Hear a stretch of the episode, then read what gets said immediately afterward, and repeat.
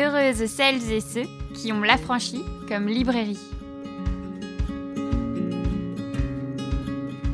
Bonjour à tous, bienvenue sur l'Affranchi Podcast. Aujourd'hui, nous sommes ravis de recevoir deux des fondatrices d'une nouvelle revue qui est parue cette semaine, qui s'appelle La Déferlante. Donc, nous recevons euh, Marie Barbier et Marion Pilas. C'est une vraie joie. Je sens qu'on l'entendra tout au long de ce podcast. D'autant que votre euh, premier numéro est donc sorti ce jeudi 4 mars. C'est-à-dire qu'il y a, allez, trois jours, puisqu'on compte un petit peu ce, ce samedi. Et donc, comment allez-vous? On va très bien. On Très, va très bien, on est très contente. Parce que j'ai cru comprendre, en tout cas nous euh, à la librairie, on a pu voir euh, énormément de ventes en fait euh, depuis la sortie, puisque nous on l'a vraiment reçu jeudi euh, même. Est-ce que c'est un un état général? Est-ce que euh, euh, les librairies sont assaillies euh, de clientes euh, et de clients euh, qui se ruent sur la déferlante?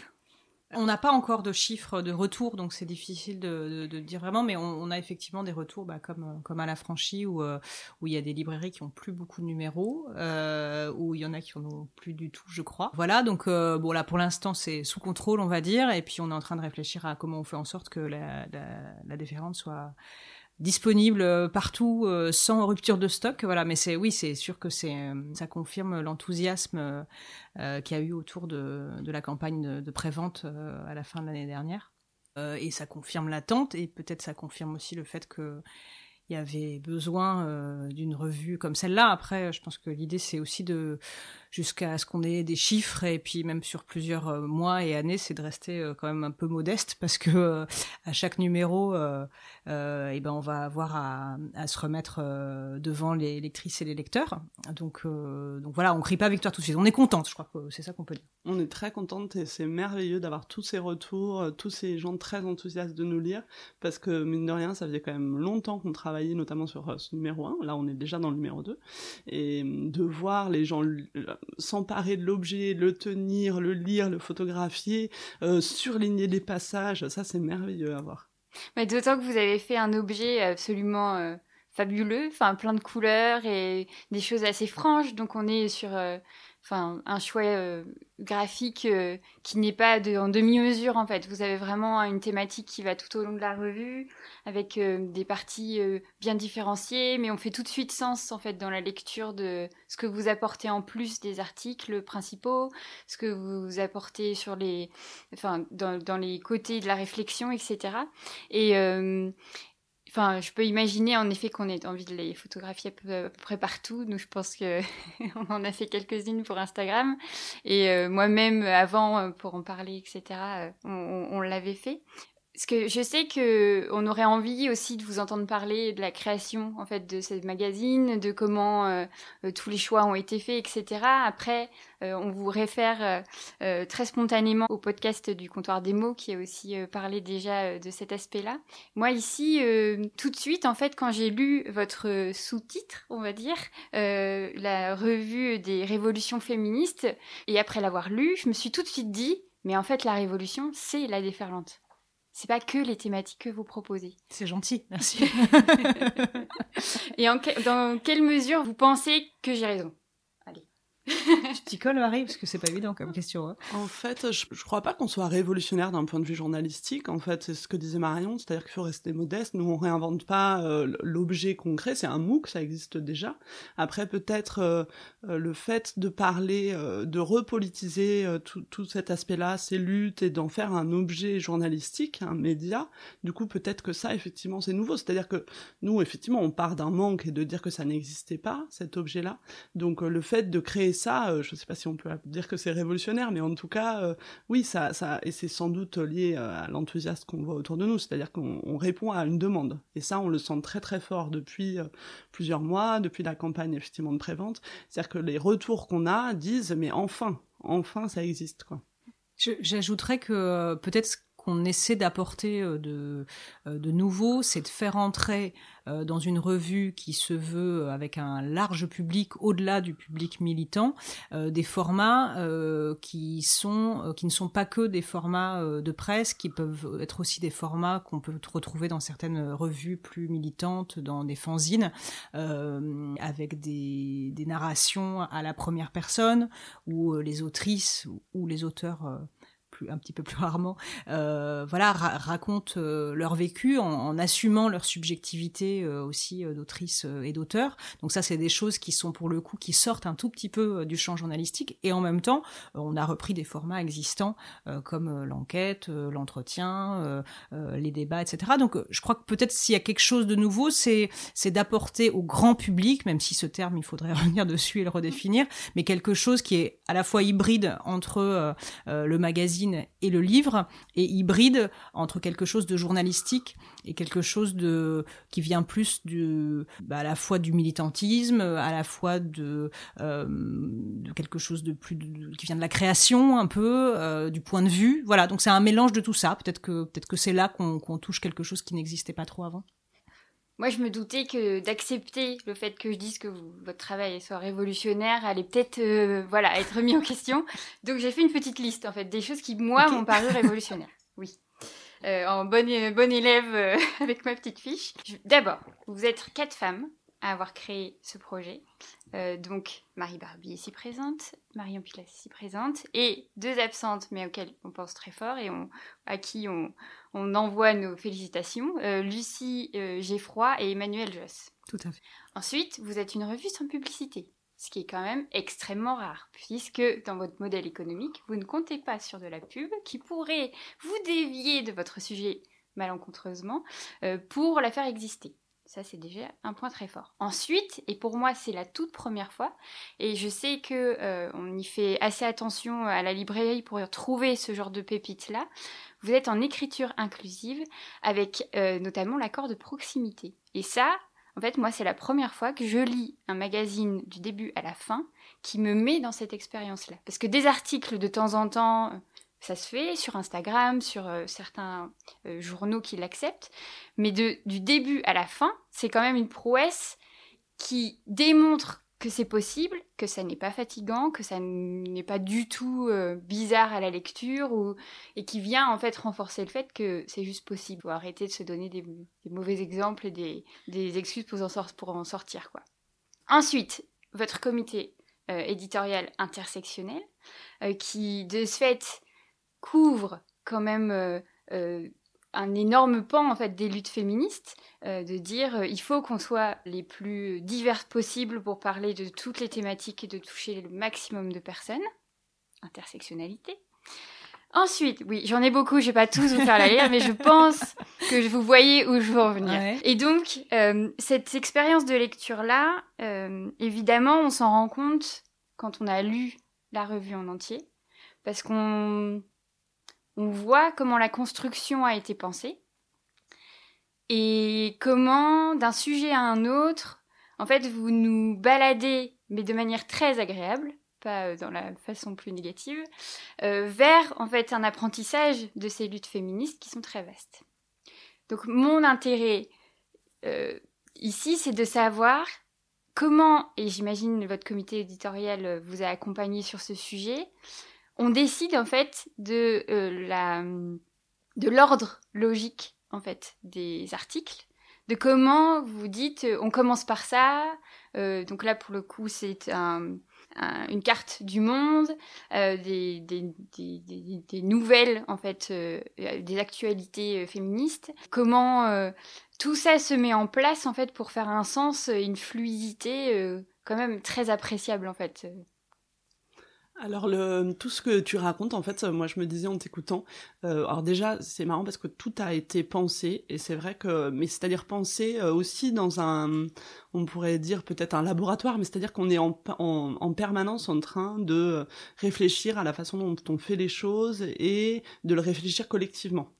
Et ça, je pense que c'est une des grandes forces de la différence, c'est le comité éditorial dont tu parlais, c'est nous quatre, et c'est aussi toute l'équipe qu'il y a derrière. Tu parlais du graphisme, mais on a une équipe de graphistes géniales. On a une correctrice, euh, Sophie Hofnung, qui a fait un travail euh, génial euh, de charte et effectivement de, réécriture de la revue, de correction de la revue. Et donc cette pensée collective, en fait, je pense qu'elle se sent effectivement peut-être au fil des pages. Et pour te répondre sur la question du chemin de fer, le chemin de fer, c'est pareil, ça a été des, des heures et des heures de réflexion de comment on agence ça, de dans quel ordre on le met. Euh, euh, donc il y a effectivement la carte et puis il y a la rencontre aussi. Euh, donc là, dans le numéro 1, c'est Céline Sama et Annie Arnaud. Et on avait très envie de rentrer en fait dans la revue justement par une rencontre et par des gens qui nous parlent. En fait, ça c'était voilà. Donc c'est pour te répondre sur comment est-ce qu'on a agencé, les choses. Ensuite, au, centre, je vais pas faire rubrique par rubrique, mais au centre, il y a le dossier. Donc il reviendra à chaque numéro qui est sur un thème, un verbe à l'infinitif qu'on décline sous prisme du genre euh, naître dans le numéro 1, manger dans le numéro 2, se battre dans le numéro 3. Et, euh, ça, nous, voilà, c'est pour nous c'est au centre en fait de la revue, donc ça avait du sens qu'on le mette euh, effectivement au milieu. Avec, euh, ça c'est pour le détail, mais on a voulu qu'il y ait un, un tramé goutte bleu qui fasse que ça se voit sur la tranche, donc le dossier se voit sur la tranche. voilà, et puis après ensuite il y, a également les chroniques qui interfèrent au milieu des papiers avec une écriture beaucoup plus personnelle dont parlait Marion, avec l'utilisation du jeu. voilà, ce qu'il faut quand même savoir, c'est que ce numéro 1, mine de rien, ça fait euh, quasiment, enfin, on a travaillé dessus pendant quasiment un an, quoi. Euh, donc, euh, effectivement, voilà, enfin, et on y a travaillé, je dirais, par petites touches, en apportant, c'est pour ça que, comme dit Marie, le collectif est très important, en apportant chacune de nos expériences respectives. Et quand je dis chacune, il y a effectivement les quatre cofondatrices, mais le comité éditorial, et puis l'équipe pro plus projet, entre guillemets, dans, la, dans laquelle j'inclus les graphistes, mais, mais il y a aussi plein d'autres gens. Et donc, en fait, euh, par tâtonnement, par euh, échange d'expériences, euh, Marie et Lucie viennent de la presse écrite, donc une vraie expérience de comment on fait du, papier, quoi. voilà. Et puis après, il y a eu des envies, des échanges d'idées. Il y a eu aussi l'envie, alors je, je, te rejoins peut-être là-dessus sur le côté, enfin, je sais pas si c'est révolutionnaire, mais de se poser la question de ce qu'on avait envie de reprendre et pas envie de reprendre de, de l'existant. Et notamment, il y a eu euh, tout un truc au début sur euh, la question de l'édito. Alors, on a soumis cette question-là au, tout début, à notre premier euh, comité éditorial. On dit bon, est-ce qu'on fait un édito, etc. Déjà, quelqu'un a dit ah bah non, déjà pas un édito, une édita. voilà. Et alors on s'est dit bah alors si on fait une édita, à quoi ça ressemble une édita? Voilà. Et en fait, on s'est dit ah là là, mais prendre la parole au début de la revue avec un truc un peu surplombant qui explique un peu. Bon, ça c'est un truc qu'on voit dans la presse depuis un moment. Est-ce qu'on a envie de ça? Bah voilà, on a tranché non. On n'a pas envie d'avoir ni un édito, euh, ni une édita, en tout cas pas pour le moment.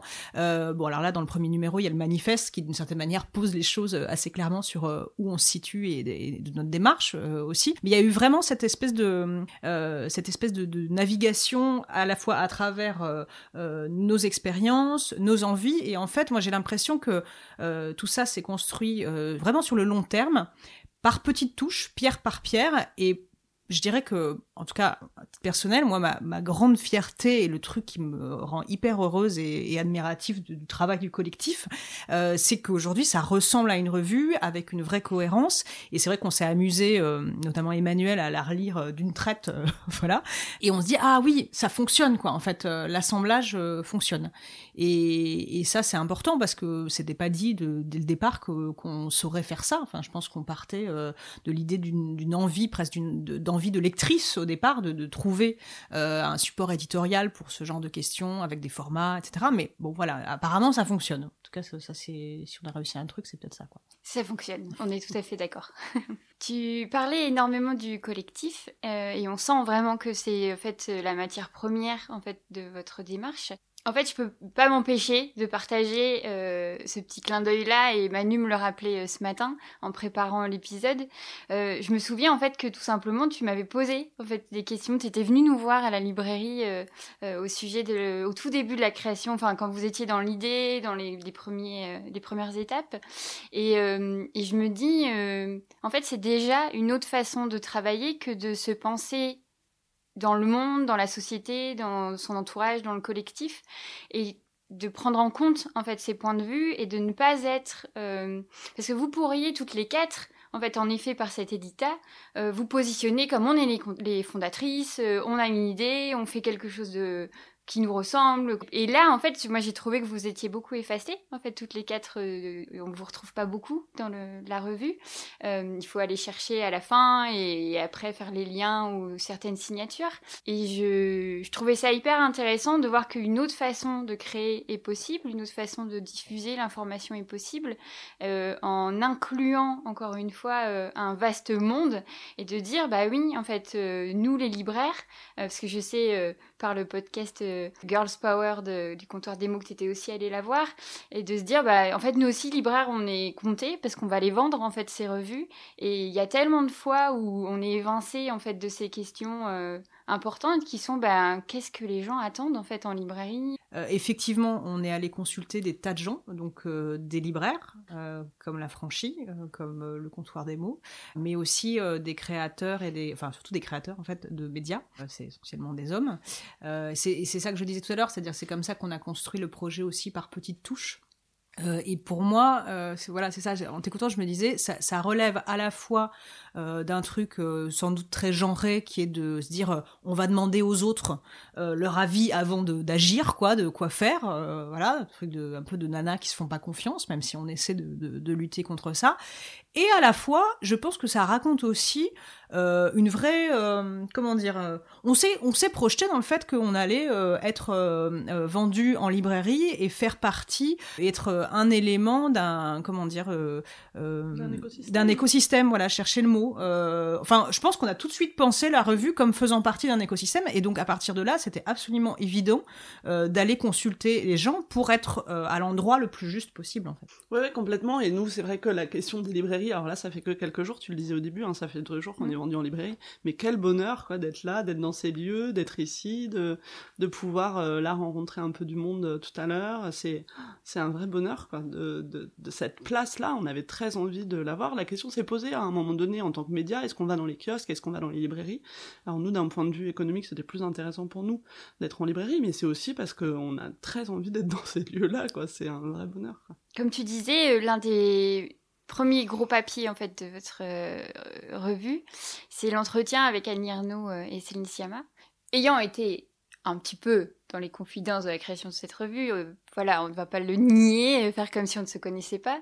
je, ça c'était un, un moment. Je sais que j'étais, alors j'imagine pas aussi excitée que vous quatre en fait pendant l'entretien, mais en tout cas, je savais que c'était ce jour-là et je me disais, oh, mon Dieu, monsieur, ça va être on incroyable. A dû, on a dû se voir ce jour-là, je crois. Oui, je crois même en plus. Et, euh, et de lire ce, ce premier entretien, il y a eu euh, quelque chose pour moi de hyper émouvant de, de me rendre compte que, que cette rencontre devait avoir lieu. En fait, que c'était quelque chose euh, euh, qui, qui n'avait pas euh, été posé là, comme parfois ça peut l'être. C'était vraiment une rencontre qui, je pense, pour toutes les deux, a dû être assez mémorable, en fait, puisque Annie a vu les films de Céline Sciamma, Céline Sciamma a lu les livres d'Annie et il y a eu une connexion tout de suite. Et d'ailleurs, j'ai noté, et je trouvais que c'était une bonne façon de rebondir sur toutes ces, vous savez, cette question de révolution que je mets en place depuis début de l'entretien. Annie Ernaux, en fait, qui répond euh, ceci à une de vos questions. Euh, de toute façon, il reste encore des montagnes à soulever, mais ce qui se passe actuellement me donne davantage d'espoir. Pour nous, en, en tant que femmes, il s'agit de ne rien laisser passer. La lutte est sans fin. Mais après tout, pourquoi pas C'est bien la lutte. Et cet endroit-là, en fait, m'a complètement mis en recul et m'a fait dire, mais ouais, en fait, on s'impatiente que ça aille pas assez vite. On se dit mais on est, on est encore là, etc. Et en même temps, ça ne cesse pas. Ça continue et ça continue et ça continuera et ça ira plus loin. Euh, dans la mesure où euh, on sait que c'est le premier numéro, qu'on sait qu'il y en a au moins deux qui vont suivre, qu'on vous espère des centaines de numéros. on va essayer.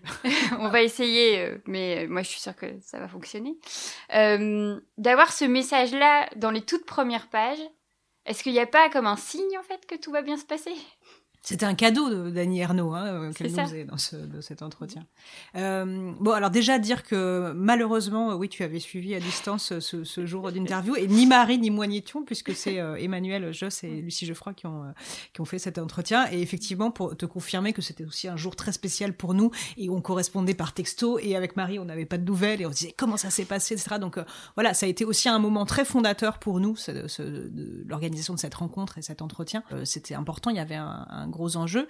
Euh, sur c'est bien la lutte, bah oui, la lutte. Euh, la lutte, ça, construit des vies, quoi. Ça, structure, ça, ça engage, ça rend vivant, ça fait se sentir vivant. Donc, bien sûr, c'est bien la lutte. Alors, il y a des moments où on a envie un petit peu de, de poser les armes et de se reposer un petit peu, mais euh, oui, et de toute façon, ça, oui, effectivement, ça correspond aussi à ce qu'on a envie. Enfin, on, s'appelle pas euh, euh, par hasard revue des révolutions féministes. voilà, effectivement, comme je disais, bah, cette citation d'Annie Ernaux, c'est une réponse aussi à notre démarche. Et j'ajoute un, un, tout petit truc, mais sur la lutte est sans fin, un petit détail de la revue que vous ne voyez pas encore, mais sur la tranche il y a les prémices d'un R de révolution féministe qui s'écrira sur, on a calculé 77 numéros. Donc euh, dans 20 ans, on aura écrit les révolutions féministes sur la tranche. Ouais, quand ça sera dans la bibliothèque, on pourra avoir écrit sur la tranche révolution féministe. Mais il faut attendre, euh, donc du coup, tu dis combien 20 ans, hmm. Voilà. Donc, la euh, lutte est sans fin. C'est ça. Puis vous pourrez tout à fait rajouter des mots derrière, hein, parce mm. que d'ici là, euh, je pense que le chemin euh, et, le paysage... Et radical, réunion, révolution féministe et radicale. et en colère. Et joyeuse. De fait, on a proposé, euh, on a proposé dans la campagne de prévente des abonnements à vie, donc on y croit un peu, quoi. Ah oui, c'est vrai. Ouais, ouais. ouais, Il y en a eu, un souscrit. Parce que là, on a bien senti que c'est un article qui nous a toutes touchées, et on, on, ne peut qu'inviter les, les auditorices à se précipiter sur euh, ce magazine. Euh, pour autant, il euh, n'y a pas que lui, et il y a plein d'autres sujets que vous abordez et que vous accordez les uns à côté des autres. je sais que c'est hyper délicat de le demander, mais je me dis en soi, on a toujours une petite préférence. Quels articles vous ont vraiment en fait touché à un endroit peut-être parfois plus personnel ou voilà où, vous vous êtes dit ah ouais, là, euh, il se passe quelque chose. Alors moi, j'ai adoré euh, lire et, euh, et relire le, le récit d'Adèle Aurin, qui est dans le dossier Naître et qui raconte sa transition de femme transgenre. Et euh, j'ai trouvé son écriture euh, vraiment euh, formidable, ça m'a complètement transporté, ça m'a ému. Je pense que je l'ai relu dix fois et qu'à chaque fois, il y a une, à un moment donné, il y a une phrase où elle raconte la mort d'une femme transgenre et comment elle en parle avec sa mère et qui à chaque fois me met les larmes aux yeux. Enfin, je, je trouve ce récit formidable et j'espère que énormément de gens pourront le lire pour essayer de comprendre un peu ce qui est en train de se passer. Notamment, il y a une grande page dans la revue où on met une citation d'elle où elle dit on ne nous compte pas parmi les féministes euh, elle voulait quand on en a discuté au début euh, nous raconter sa transition de façon euh, euphorique. Elle disait on parle toujours des transitions avec ce qui se passe mal. Et alors je sais pas si ça se ressent, mais elle parle de l'amour avec des mots tellement beaux et de la joie et enfin voilà ça ce, ce récit-là moi me transporte. Mais elle remet en fait l'humain, enfin l'humaine au milieu de ces mots. Et c'est vrai que il y a quelque chose euh, d'un ailleurs parce qu'en plus avec euh, cette fois-ci elle a choisi une autre façon d'écrire avec euh, l'astérix et non les points médians etc et, et ça donne une lecture enfin qui est vraiment original en fait. Et tant dans son parcours que dans l'émotion que ça procure que euh, dans la façon dont elle écrit. Et c'est vrai que c'est hyper touchant et c'est hum, direct. Enfin il y a quelque chose de oui vous nous oubliez on n'est pas là on n'existe pas qui se, qui se rappelle de nous? Ben en fait grâce à elle là euh, en un article en fait elle, euh, elle elle fait exister en fait toutes ces personnes qu'on ne nomme pas en fait tout simplement Ouais, alors moi de manière euh, beaucoup plus politicienne, euh, je vais dire que, enfin, je, effectivement, c'est difficile pour moi de dire j'ai un article préféré parce qu'en plus, bah, il y, a, la lecture et ce que tu éprouves à la lecture, mais il y a aussi l'histoire de chaque papier et l'histoire qu'on a avec chaque autrice euh, et auteur au singulier. Hein, voilà, donc pour moi, chaque chaque papier est un moment de la naissance de cette revue. Donc voilà, je vais juste citer, mais voilà, sans, sans mettre de, de hiérarchie, mais un autre article dans un registre totalement différent de celui qu'a cité Marie, et j'aime énormément le papier d'Adèle euh, c'est l'article sur, sur DSK. Euh, qui est écrit par, par cet activiste qui, qui, tient ce compte Instagram Préparez-vous pour la bagarre, euh, et qui revient sur euh, le langage politique et médiatique il y a dix ans autour de l'affaire DSK. voilà, et, qui est d'ailleurs, je, le précise, une rubrique qui est l'objet de notre partenariat avec Mediapart, donc qui, est republiée sur Mediapart, et chaque trimestre, cette rubrique-là sera republiée pardon, par, par Mediapart. voilà, moi j'ai beaucoup relu cet article et euh, et à chaque fois, c'est un peu euh, euh, l'explosion de, à la fois pour moi, hein, mais de, colère contre ce qui a pu être prononcé, de ce qui a pu être fait et dit autour de cette affaire, de l'oubli total dans, pas l'ensemble des médias, mais enfin une grande, partie des médias de euh, la victime et de son point de vue de victime, etc., avec une espèce de fascination pour le personnage de DSK qu'on aimait bien dénigrer, parce que bon, quand même, ça craignait un peu, mais euh, voilà.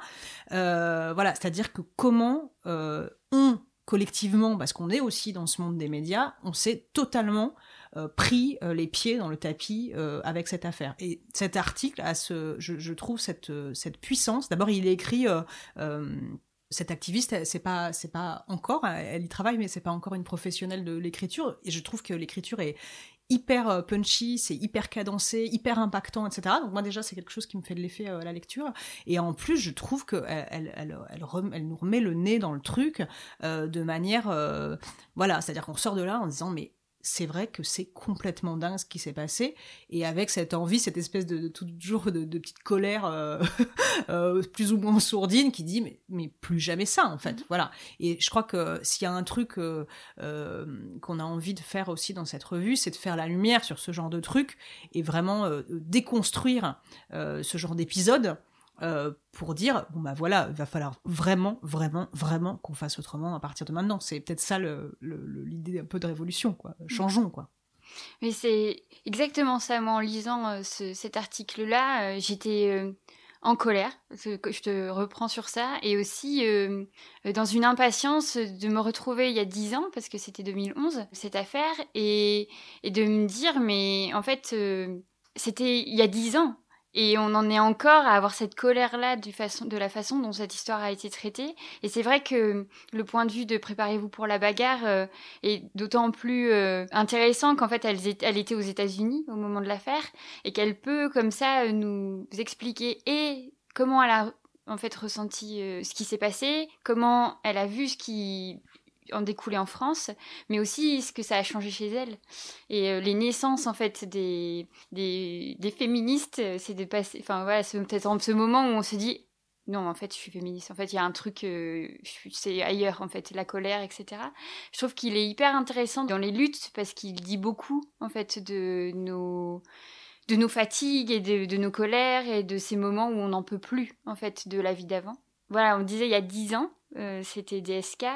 Aujourd'hui, est-ce que vous pensez, et malheureusement en fait, euh, parce que des, DSK, euh, c'est pas comme s'il y en avait plus eu en fait hein, depuis 2011. Euh, toute l'année, on a voilà ce genre d'affaires sordides en une.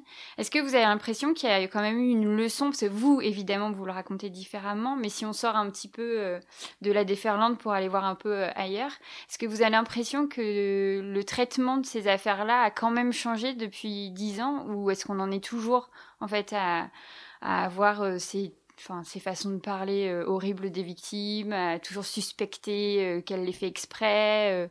alors, ne parlons même pas des théories de complot, etc. mais est-ce que, alors je sais c'est un peu vaste, mais vraiment là en tant que professionnel, je vous demande euh, qu'en pensez-vous? Moi, je, dirais qu'il n'y a, pas de réponse évidente euh, à ta question, euh, au sens où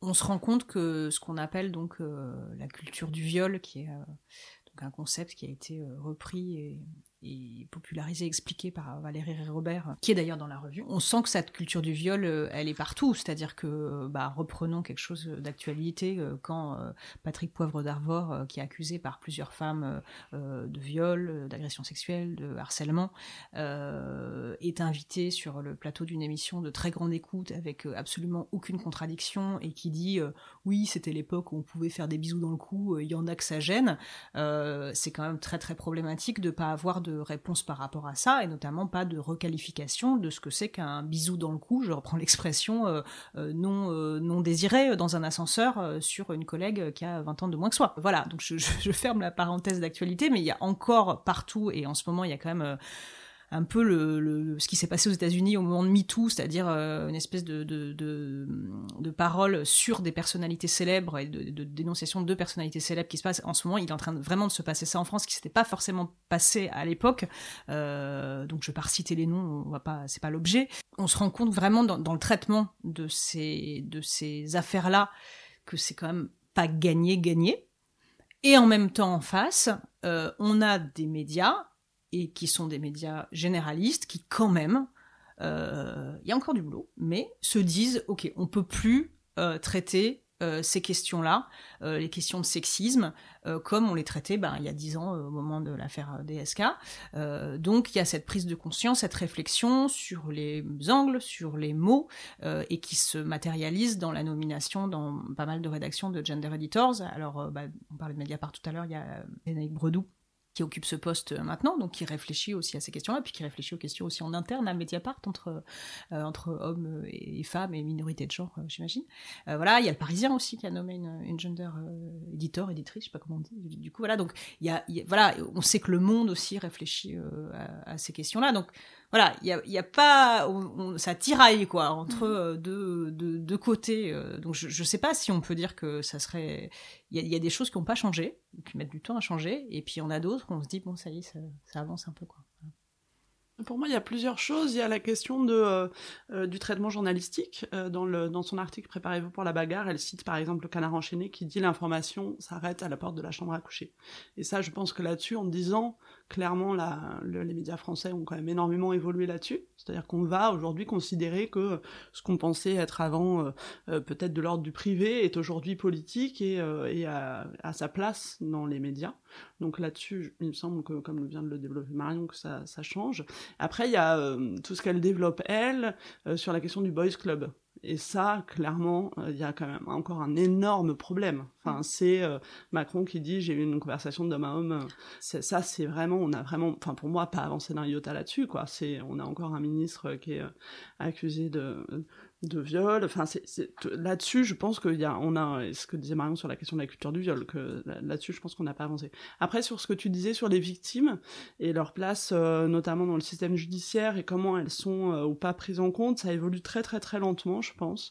Je pense qu'il y a eu des procès qui ont été assez euh, marquants là-dessus, notamment la, alors je, je, peux développer un peu parce que moi, je, je suis journaliste judiciaire et donc du coup, j'ai suivi un peu de ces procès-là, mais je pense notamment à la victime euh, des policiers du 36 qui est des Orfèvres, qui avait euh, eu un procès euh, du coup assez retentissant, notamment sur sa place. Je pense que ce genre de choses fait évoluer et que la réaction des féministes quand elles lisent les comptes rendus d'audience et quand elles voient comment les victimes sont traitées font aussi évoluer. Donc dans le système judiciaire, du coup, ça évolue aussi forcément dans le traitement médiatique. Donc ça, c'est en train de changer, mais lentement hein, quand même. C'est ça, c'est sûr.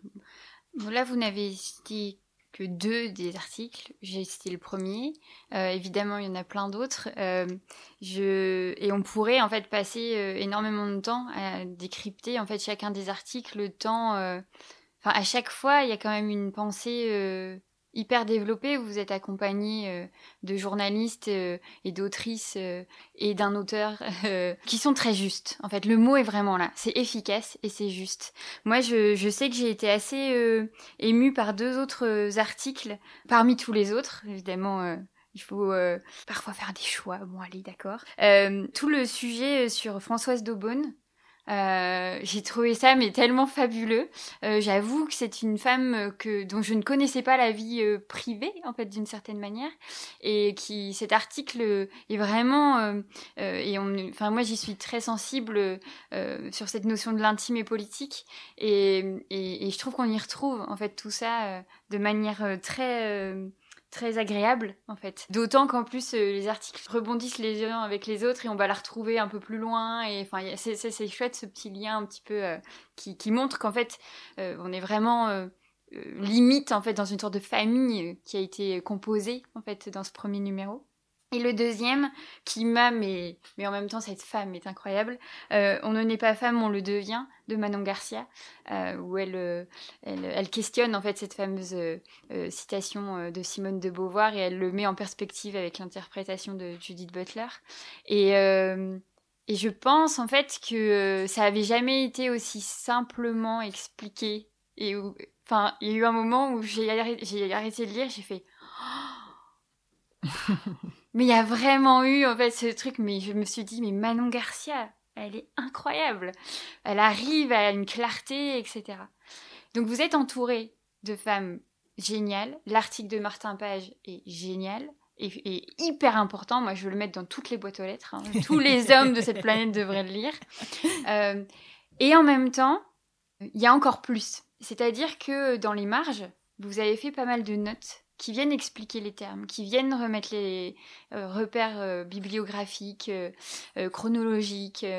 et ça, en fait, ça m'a vraiment rappelé qu'on est dans de l'apprentissage constant qu'on est dans cette lutte sans fin de dire en fait la déconstruction c'est constante. Parce que si on n'est pas sûr de ce que signifie le genre par rapport au sexe ben on va pas comprendre en fait ce dont on nous parle comme ça euh, euh, dans un article ou un autre. Et donc vous redéfinissez très simplement et de manière hyper claire les termes etc est-ce que ça c'est une démarche de votre part ou c'est des ajouts c'est les autrices qui mettent des astérix en disant attention ça il faudrait etc non, c'est vraiment euh, une démarche de notre part et qui était euh, là dès le début, c'est-à-dire de dire euh, on veut parler au plus grand nombre et on veut être compris du plus grand nombre. Et c'est vrai que il y a un langage aussi chez les militantes féministes qui des fois est pas accessible à tout le monde, ce cisgenre, des, mots qui sont utilisés maintenant de plus en plus, c'est tant mieux.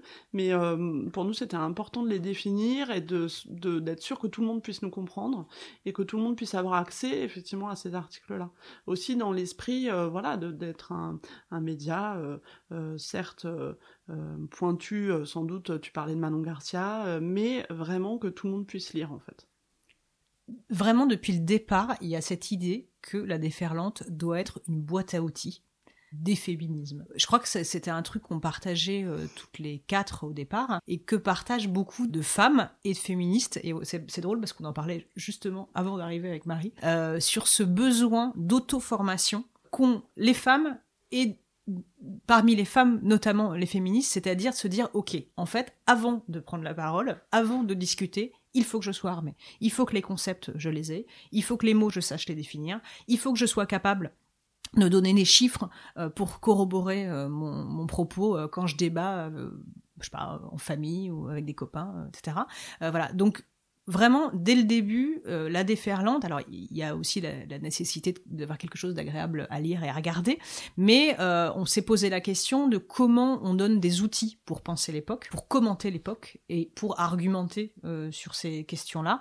Et ça, j'ai vraiment l'impression, quand je pense à, on en parlait tout à l'heure, à une nana comme Lorraine Bastide, à Victoire Tuaillon, on est vraiment, je crois, toutes dans cette démarche de dire, ok, en fait, euh, on va pas y aller euh, les mains dans les poches, quoi, euh, la fleur au fusil. On y va avec des armes. Pardon de reprendre cette métaphore guerrière depuis le début. Et, ces armes, c'est bah, ces mots, c'est ces concepts, c'est ces chiffres. hier, je, je, feuilletais, Marie a apporté le, manuel que vient de sortir Caroline de Haas. Bah, je me dis ah, mais trop bien, mais il me le faut sur ma table de nuit, quoi. Les chiffres, les concepts, les arguments, etc. je crois qu'on est, on est vraiment, euh, oui, dans, une révolution, dans un cheminement historique, et pour ça, à un moment donné, il faut, euh, il faut apporter du carburant. Voilà. Mm. Donc c'est ces outils, c'est ce carburant qu'on essaie d'apporter avec ces notes, ces cartes, ces notions. Merci pour ça. c'est parfait. Ma dernière question, il en faut une. Déjà? Mais oui, je sais, le temps passe si vite à la franchise. Euh, en fait, c'est une réclamation. C'est ce petit moment où à la fin, je me dis, ok, c'est un magazine. Ok, il n'y a pas d'horoscope. Vraiment, je me suis dit, mais est-ce qu'on peut se détendre quand on est féministe? Parce que votre revue, en fait, c'est fabuleux. Euh, travaillant moi ici sur ces thématiques-là, c'est génial, mais c'est dur, c'est difficile, c'est beaucoup de choses euh, qui vous remuent, qui vous questionnent, qui vous mettent en colère, qui qui enfin voilà, qui, qui vous perturbent. Et je me suis demandé si on allait avoir droit à un moment donné à des choses euh, sans aller euh, vers de l'humour noir ou des choses comme ça, parce que est-ce qu'on a le droit de se détendre, oui, quand on est féministe en fait, avec des moyens féministes évidemment. Oui, bien sûr. Et après, c'est vrai que en ce moment, les thématiques féministes, elles sont dures. Hein. On parle de violence sexuelle, on mm. parle voilà de discrimination, de tout ça. Donc, c'est effectivement, c'est dur. Après, nous, on avait, bah, alors c'est euh, à améliorer évidemment, mais euh, je pense que l'idée d'avoir une BD, l'idée d'avoir un portfolio, on avait aussi envie de varier les formats. Donc, l'horoscope, pourquoi pas? euh, Et, d'être dans voilà une approche avec des choses différentes. Euh, le, rire volontiers, quoi, volontiers. Et on espère qu'il y a quand même des moments drôles dans la revue et qu'il y a des moments aussi de joie, qu'il y a voilà d'autres choses que de la colère. qu'on On espère euh, euh, proposer d'autres euh, sentiments que ça quoi mais euh, l'horoscope on le note c'est une bonne idée. Je pense que ça va intéresser Lucie l'horoscope. Dédicace. Ouais non effectivement. Alors après l'horoscope c'est vrai que c'était pas forcément dans nos projets mais franchement pourquoi pas. On réfléchit peut-être à aussi faire remonter du, du, courrier qu'on reçoit et des petits mots. Bon ça c'est une piste. Après moi je trouve que par exemple je pense à un papier tout de suite qui est pas que gay mais qui apporte une certaine joie mais le, papier d'Alice Zeniter mhm. sur euh, Zora Neale dont on n'a pas encore parlé, mais euh, c'est, je, trouve qu'il y a quelque chose de vraiment joyeux dans cette écriture-là, dans ce portrait de femme qui a été euh, vraiment euh, absolument euh, là, pas, du tout là où on l'attendait dans les années 30, une femme noire qui parle de son propre désir, du désir féminin, etc. Et je trouve que dans cet hommage que, que lui rend Alice Zeniter, il y a quelque chose de très qui porte vachement d'espoir. Enfin moi, je, je mm. c'est plutôt un papier qui me met en joie. Alors après, c'est vrai que c'est pas forcément. ouais ouais non mais c'est vrai que tu as raison. C'est une bonne réflexion sur ce dire euh, bon comment on, comment on apporte de la joie, de l'humour, de la détente, je sais pas peut-être. Euh. Des poèmes là, c'est la Ouais, des poèmes. On a des projets de poèmes aussi. qu'on mette plus de poésie dans la revue, mm. donc on est en mm. train d'y travailler aussi. après, euh, comme je n'arrête pas de le dire, hein, c'est déjà parfait comme ça. Hein. c'est juste que, évidemment, en fait, c'est marrant, mais cette question d'horoscope, elle est inhérente limite euh, aux revues en fait. Et à chaque fois qu'il y en a pas euh, ça se remarque même si on n'y croit pas même si etc mais je me disais là par exemple euh, si dans cette revue là j'avais eu tout signe inclus euh, vous allez faire une super manif euh, parce que vous êtes toutes ensemble et parce que forte de tout ce que vous avez lu, vous savez où vous vous trouvez, etc. Euh, ça m'aurait fait rire. En fait, je me serais dit ah ouais ouais, ouais elles ont bien joué quoi. Mais je me dis que là, d'une certaine manière, en fait, mon esprit l'a fait pour vous en fait. et en fait, pour tout vous dire, on a vraiment un crush sur les horoscopes à la franchie et on s'essaye à pas mal d'horoscopes féministes. Et mais évidemment euh, c'était euh, juste euh, parce qu'il fallait dire un petit peu quelque chose. Sinon, on va penser que, que je suis mécène de votre, de votre projet. Mais tu peux, vas-y. Hein on nous a dit aussi les mots croisés. Ouais, les mots croisés. Les mots croisés on a, des, on a des mamans de, on a des mamans de cofondatrices qui nous ont réclamé des mots croisés. Mais ouais. ouais. juste pour préciser un tout petit truc mhm. avant de lâcher ce micro, c'était pour dire aussi que là, on parle du trimestriel papier, mais on a aussi une newsletter et vraiment, on, on, se considère de plus en plus comme un, comme un média à la fois numérique euh, et à la fois euh, euh, papier.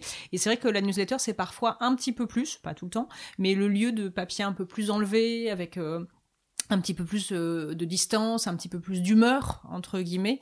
voilà, donc ça, ça vient pas, les papiers sont pas republiés dans le dans le dans la revue papier mhm. pour le coup, mais disons que ça vient aussi contrebalancer ce truc peut-être un peu trop un peu trop sérieux, un peu premier degré, voilà. Mais euh, mais oui, effectivement, on, gagnerait peut-être à avoir sur certaines rubriques extrêmement, euh, enfin voilà, bien identifiées de, de, la distance un peu. Bon bah alors, euh, j'attendrai de voir. On en reparle. on en reparlera. En tout cas, merci beaucoup Marion, merci beaucoup Marie. Merci à toi. C'était un super moment. J'ai vraiment hâte d'avoir les retours. on en a déjà eu pas mal en librairie de vos lectrices. Que vive la déferlante. Je vous transmets euh, ce qu'on dit depuis un an, nous, à la franchie, euh, et que vive la franchie pendant cette euh, année bien compliquée.